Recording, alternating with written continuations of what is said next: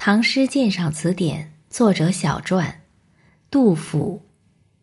公元七一二至七七零年，字子美，诗中常自称少陵野老。原籍襄阳，今属湖北省，迁居巩县，今属河南省。杜审言之孙，开元后期举进士不第，漫游各地。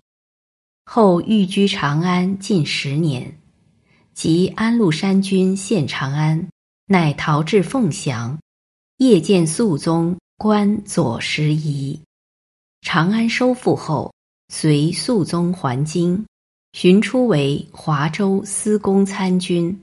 不久弃官居秦州铜谷，又移家成都，筑草堂于浣花溪上。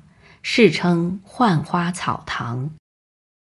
一度在剑南节度使严武墓中任参谋，武表为检校工部员外郎，故世称杜工部。晚年携家出蜀，病死湘江途中。其诗显示了唐代由盛转衰的历史过程，被称为诗史，以古体。律诗见长，风格多样，而以沉郁为主，语言精炼，具有高度的表达能力。